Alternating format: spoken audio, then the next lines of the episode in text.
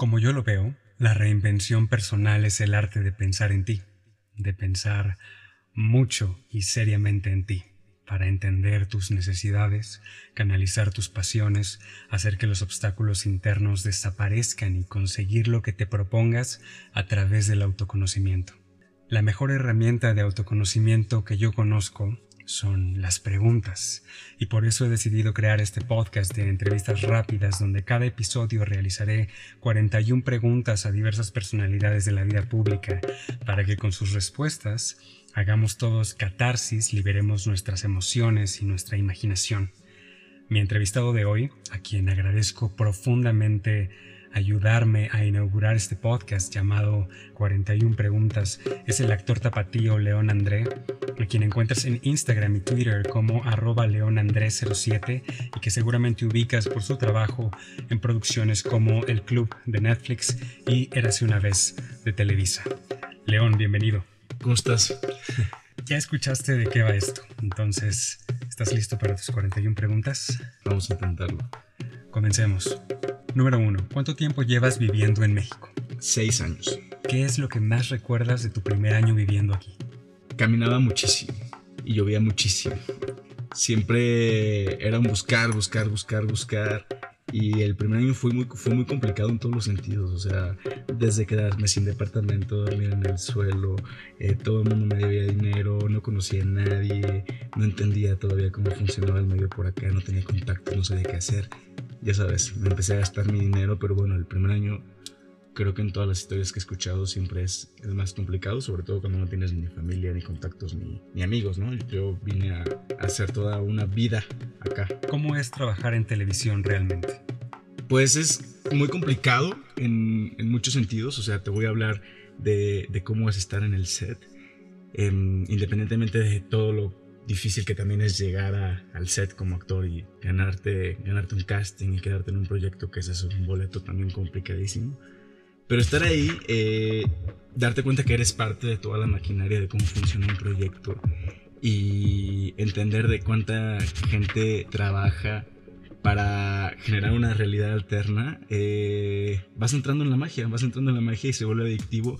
No nada más el proceso de interpretar, sino el proceso de entender, y de ver cómo el fotógrafo habla en sus términos y cómo la maquillista está siempre em, al pedo para llegar y arreglar las cosas y todo el mundo es muy profesional y, te inspira, te inspira a, a, montarte también en tu personaje y ser un actor profesional y hacer que las cosas funcionen y disfrutar todo el proceso.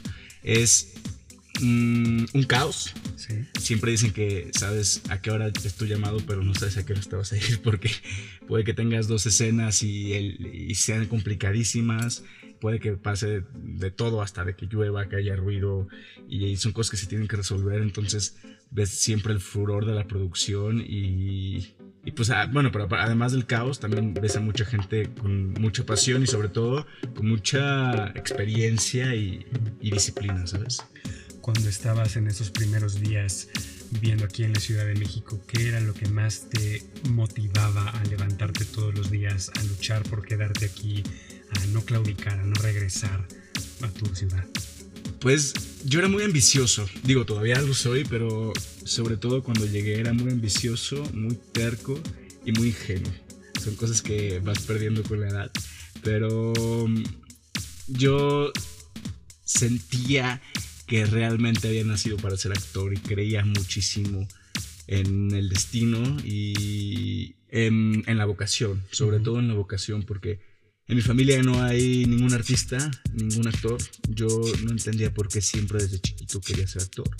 Y fui siguiendo mis instintos que iban completamente en contra de toda mi situación socioeconómica y hasta geográfica, porque, bueno, vivía en, eh, yo nací en, Jalisco y para ser actor eh, tienes que estar forzosamente en la Ciudad de México para profesionalizarte, diría yo. Entonces, todos los días era un retarme a mí mismo y en un yo sí puedo, y en un yo vine a esto, y este es mi sueño, y esta es mi pasión. Y sabes, a veces ni siquiera lo analizas, como que tienes toda la pasión y la fuerza desmedida, pero el gran problema es que no sabes en dónde ponerla, ni cómo irte, ni a quién hacerle caso, ni a quién escuchar, ni a ni, ni qué priorizar en tu vida y en tu carrera en ese momento. Después es al revés, después vas sabiendo, pero como que se te va bajando toda esa energía, ¿sabes? Entonces hay como que nivelar. Ok, número 3. Mejor película mexicana de todos los tiempos. Uy, qué difícil. Yo diría que Amores Perros. ¿Dirías tú que esa fue la película que te detonó el amor por la actuación o cómo empezó esto? Muy buena pregunta. Fíjate que ya, ya me habían preguntado antes, pero no, sé, no lo detecto. Yo más bien detecto como una época, que sí fue cuando empecé a ver eh, cine mexicano, pero como este nuevo cine mexicano que le Ujú. decían algunas películas muy malas, obviamente, la mayoría, otras muy buenas, Sí. pero vi, por ejemplo, desde Frida, que no es mexicana, pero que estaba Salma Hayek, y luego eh, vi a muchos actores latinos, y luego vi El Callejón de los Milagros, que me encantó también, y una cosa me llevó a la otra, y ya sabes, hasta que te das cuenta que, bueno, yo quería hacer ese tipo de cosas, actuar, pero actuar en- frente a una cámara, ¿sabes? ¿Qué es la cosa más triste del mundo? El amor cuando se acaba, pues, algo así, sí, claro, ¿no? Eres un romántico entonces. Sí, soy súper cursi, no me digas que me da vergüenza, oye. Para los que no se han dado un paseo por el feed de Instagram de León, cada fotografía suya tiene una frase inspiracional, motivacional, alguna algún quote de un libro. Mis amigos me critican mucho, pero no me importa. Porque como que, o sea, in- Instagram es un como una Pokédex, te decía hace rato. Ajá. Entonces, eh, todo es una combinación pues, de imágenes y de cosas que le quieres decir al mundo. Entonces, a mí me gusta mucho leer realmente, o sea, eh, desde que era muy niño, en la prepa leía sobre todo muchísimo más. Y soy como muy enamorado de las palabras y de los conceptos y de las metáforas, ¿sabes? Entonces siempre como que lo combino con la foto, con mi momento de vida, o nada más porque se me da la gana y me gustó. Entonces, eh, no sé, Vámonos a la siguiente pregunta. Ya perdí la cuenta, pero me voy a seguir. Completa la frase. No soporto. que no me contesten el teléfono. Híjole. Lo odio, lo odio, lo odio. O sea, pero que llames y suene y suene y suene y no te Sí, que me mande buzón, o sea, es lo que más me perra en la vida.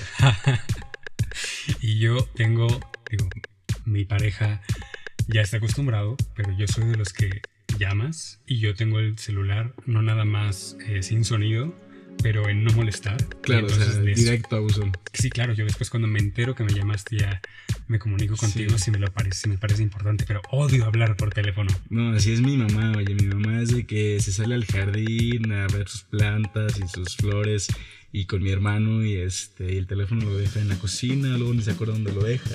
Es que no entiendo cómo la gente puede vivir así. ¿Quién es la persona viva a la que admiras más? Yo creo que Lady Gaga, creo que es una mujer muy talentosa en todos los sentidos y muy inteligente. Esta pregunta no forma parte del cuestionario oficialmente, pero ¿qué te pareció su último disco? Me encanta, me encanta, creo que es mi favorito. ¿En todos. serio? Sí. Hay muchas opiniones, hay gente que sí le gusta mucho, pero le sigue gustando más de Fame. Eh, hay gente que no le gustó nada. A mí me gustó.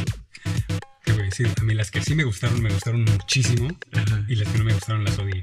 ¿Cómo cuál? Me gustó muchísimo la balada, la de las palomas, One Thousand Doves. Ah, sí, sí. sí. Es como el más intento de balada, ¿no? Ese- por la letra. Esa faceta suya como tranquilona, muy apasionada, eh, Sí, cantautora me gusta. Pero también me gusta como toda la visión y la fusión del euro del europop, Ajá. ¿sabes? Que, o sea, esa es la marca de Lady Gaga, el europop realmente, que eso es lo que es The Fame.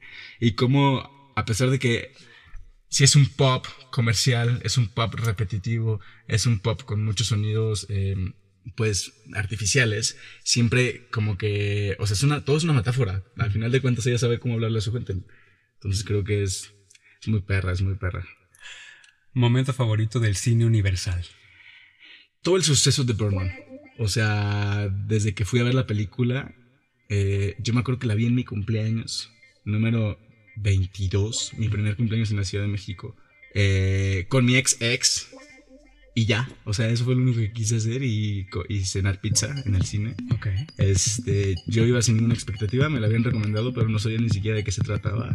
Y me fascinó. O sea, eh, no sé si sea una película muy de nicho, como muy para artistas o, sobre todo para actores, Ujú. pero me gustó muchísimo. Me gustó mucho toda la evolución y el querer contar algo diferente. que tenía el director de lo que venía haciendo antes. Me gustó todo el discurso, me parecía muy Black Swan, este, pero desde esta otra perspectiva y, y bueno, cuando empezó a ganar los premios y que era mexicano y los Oscar y todo eso. Pues a ver si hace match el audio con el video. ¿Con qué director trabajarías aunque no te pagaran? Con Almodóvar. Ok. sí, sin duda, sin duda. ¿Alguna vez te pusiste un tatuaje temporal? Sí, cuando tenía como 13 años. Ya cuando uno se los pone de verdad, ya, ya, se asusta, se asusta. Describe a tu familia en dos palabras.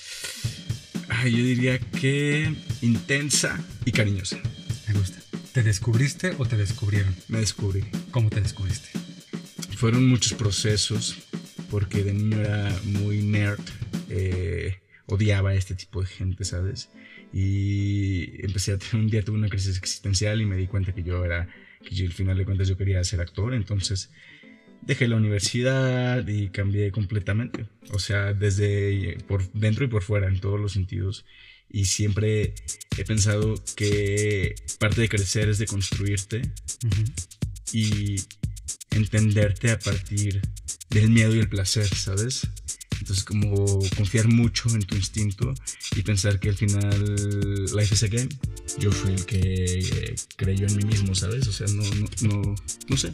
Y es que parece que ahora no, nos queda de otra que descubrirnos a nosotros mismos, ¿no? Porque esa época dorada en la que ibas caminando y te descubrían en la calle para hacer ABC, yo creo que cada vez sucede menos Ahora realmente tienes que crear una tarjeta de presentación, en este caso las redes sociales, para muchos actores y modelos. Sí, e, e, ese, es el que descubrieron de hoy, pero es un store system muy raro, que todavía no terminamos de entender. Pero al final de cuentas, o sea, lo que yo quiero hacer es estar en, en, la pantalla, ¿sabes? En el cine eh, y en la televisión. Entonces, sí, el Instagram es una herramienta muy importante en muchos sentidos, también para decirle a la gente lo que piensas, expresar eh, quién eres, por cómo te ves y por las ideas que compartes. Y también, claro, que es una tarjeta de presentación y sobre todo, pues hay que buscar las herramientas que uno tenga, ¿no? Claro. ¿Cuál fue tu primer trabajo remunerado?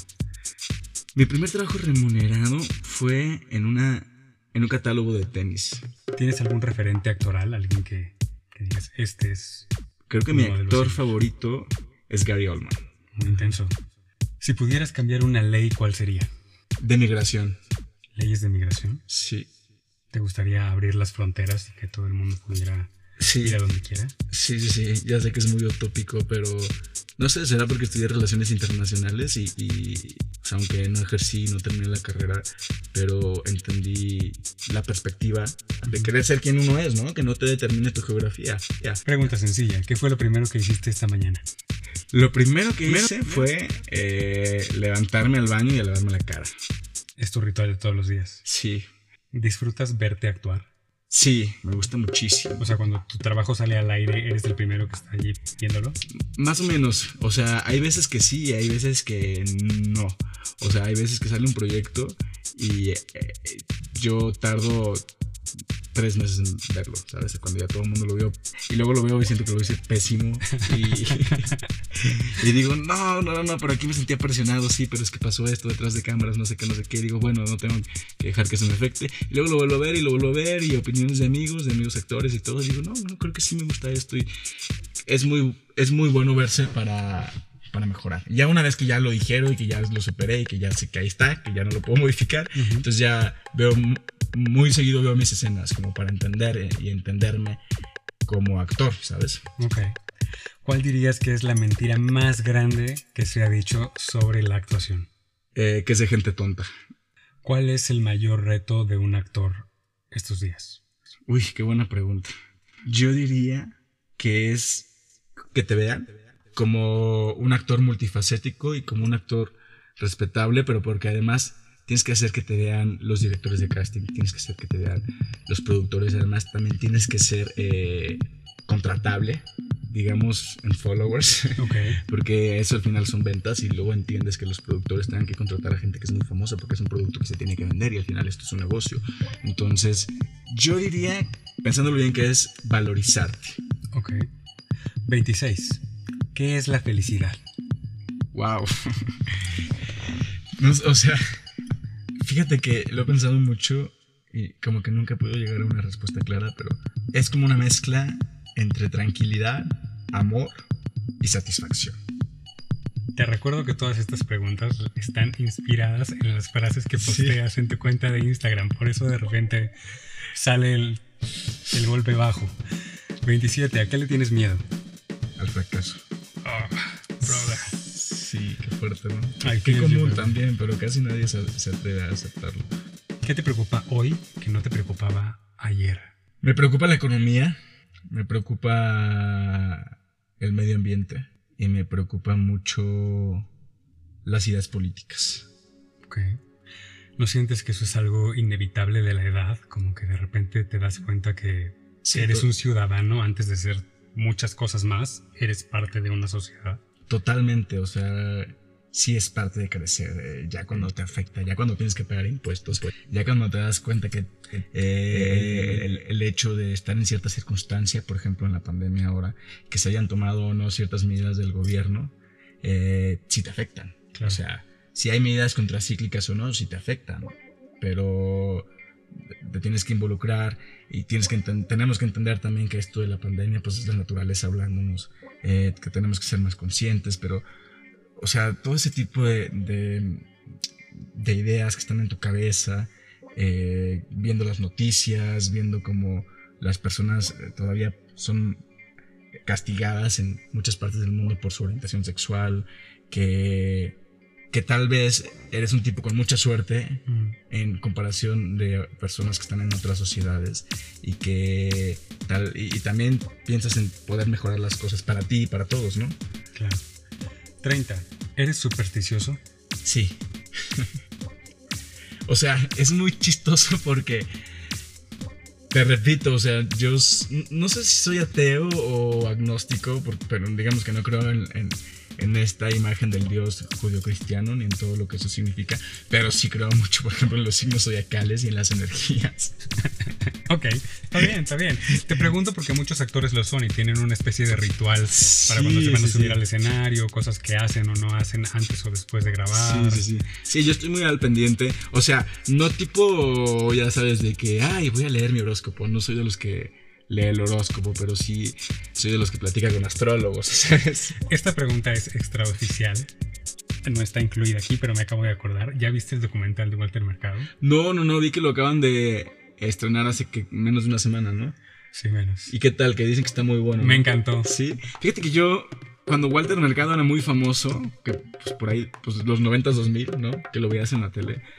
Eh, para mí, mm, o sea, siempre fue alguien que no era una persona seria, ¿no? O sea, Ajá. como que te llevas esa imagen. Y ya después, cuando empiezas a entender o a deconstruirte y entender la vida desde otras, man- desde otras perspectivas y ver que todo es un autoconcepto de tu realidad y cada persona tiene esa historia. Entonces, lo que cuenta son mucho las in- intenciones, el, el poder entender las realidades de otras perspectivas. Y yo creo que, eh, como en la religión judeocristiana, llámese catolicismo, cristianismo, qué sé yo, para mí, eh, además de que son conceptos caducos, eh, yo no creo en todo eso, bien, por lo que tú quieras, ¿no? Pero sí creo en cosas que son tangibles, que se puede sentir la energía positiva, la energía negativa. ¿sabes? Entonces, digo, tampoco es que sienta que, ay, porque Júpiter está no sé qué, y es- o sea, pero sí como que eh, es para entenderse uno mismo, más que nada. Y es divertido preguntarte y platicar contigo y decir es que sí siento esta energía, sí siento buena vibra aquí, no sentí buena vibra acá. Eh, digo, Es un- que yo soy Sagitario y soy fuego, y pues es fuego, entonces fuego con fuego, ¿sabes? Ok, 31. ¿Tienes un plan B por si alguna vez decides dejar de actuar? Nunca he querido tener plan B. Ok. ¿Qué te hace enojar? Eh, Aparte de que no te contesten el teléfono. Que me mientan. Darme cuenta que me mienten. Sea, si me vas a poner el cuerno, pues no seas pendejo que no, que no te cache. ¿Qué te pone triste? Mm, el pasado. Ok, nostálgico. Sí. 34. Vuelta de tuerca. El fin justifica los medios. ¿Sacrificarías la vida de una persona para salvar a 100? No. ¿A mil? No. No sé, no sé. Ese es que es un dilema muy fuerte. O sea, por una parte dices, sí voy a salvar a 100 o 1000 personas, pero ¿quién eres tú para tomar esa decisión? 35. ¿Cuál sería un buen título para tu autobiografía? Eh, no sé si va a sonar muy pretencioso, pero me fascina esta, esta frasecita. De las cloacas a las, a las estrellas. Es un poco largo, no sé si es tan marketeable. De las cloacas a las estrellas, es, es Oscar Wilde. De las cloacas a las estrellas, vida y hora de León André. Nah. 36. ¿Qué película recomiendas más a menudo? Fíjate que me he dado cuenta que recomiendo mucho Animales Nocturnos. Es muy fuerte. Sí, pero sobre todo porque siento que fue una película muy ignorada. Mucho, sí. Y que es una, o sea, yo me acuerdo que yo fui a verla al cine y sin querer, porque eh, iba, con una amiga, creo, no ni me acuerdo con quién la vi, a ver este esta película de con Michael Fassbender, la del videojuego. Assassin's Creed, ¿o cómo se llamaba? Ajá, sí, sí, sí. Y no alcanzamos. Qué bueno, porque dicen que estaba malísima, ¿verdad? Pero íbamos a ver esa originalmente. Entonces, a los 15 minutos estaba Animales Nocturnos y dijimos, pues, ya estamos aquí. Y la vi, wow, no había visto ni el tráiler, nada. O sea, yo sabía que Tom Ford era un diseñador de modas. Después vi la otra película que tenía con Julian Moore y me encantó Animales Nocturnos, de verdad. Creo que es un thriller que todo el mundo tiene que ver. Me enamoré de, la actuación de Jack Gyllenhaal y, de Amy Adams. Y de la foto y de todo el concepto. Está hermosa, la voy a volver a ver. Y voy a obligar a alguien a verla conmigo. Sí, tampoco es una película que quieras ver muchas veces. O sea, es una película que ves cada cinco años y acaso pero me gustaría volver a verla porque recuerdo esta sensación de la persecución en la carretera oscura que realmente me hizo sentir peligro, ¿no? Sí, sí, ¡ah! Fíjate que a mí me pasó con Parásitos, que yo la vi en, enero en el cine. Y también es una película muy fuerte y además larga, ¿no? Entonces, el, el, otro día, hace como dos semanas, la volví a ver y ves otra película. Sí es bueno volver a ver las películas después. ¿Crees que hay vida después de la muerte? Me gusta pensar que sí. 38. ¿Cuál es tu posesión más valiosa? Mm, tengo un anillo que me dejó mi bisabuela. Era lo único que tenía.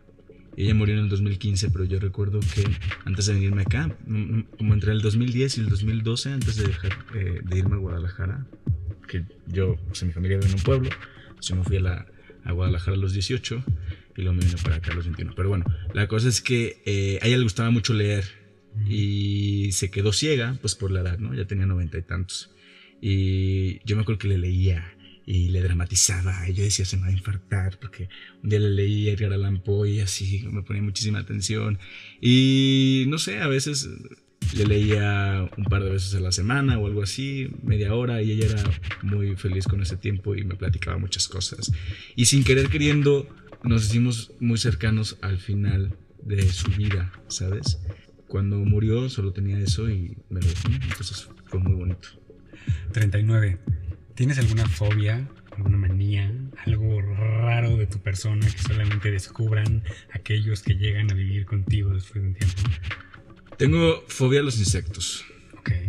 Sobre todo a las hormigas, porque además soy este, alérgico a las hormigas. Ah, sí. Entonces, sentir que algo te camina es horrible, horrible. ¿Cuál consideras que es la virtud más sobrevalorada? Yo creo que la empatía. Lo vamos a dejar así. Piensen lo que, que la gente piense lo que quiera. Y, si lo hacen, me van a entender. 41. ¿Cuál es tu mayor extravagancia? Como soy fotosensible, siempre tengo que usar eh, lentes de sol. Y luego me operé. Oye, pero las luces en el set son fuertísimas. Son fuertísimas. Pues ni modo, juegues del oficio. Lo que me pasa con, con, la fotosensibilidad es que luego me da migraña después de un rato. Entonces, pues uno ya aprende, ¿no? Ya se te hace colmillo. Entonces ya sé que si yo estuve grabando todo el día, o un shooting o lo que sea, llegando a mi casa, me tomo un Excedrin. León, muchísimas gracias por ayudarme a inaugurar este podcast. Le recuerdo a las personas que nos están escuchando que pueden encontrarte y seguirte en Instagram y Twitter como arroba leonandré07 pues ahí estaremos pendientes en tus redes sociales. Muchísimas gracias. Gracias a ti. Hasta luego.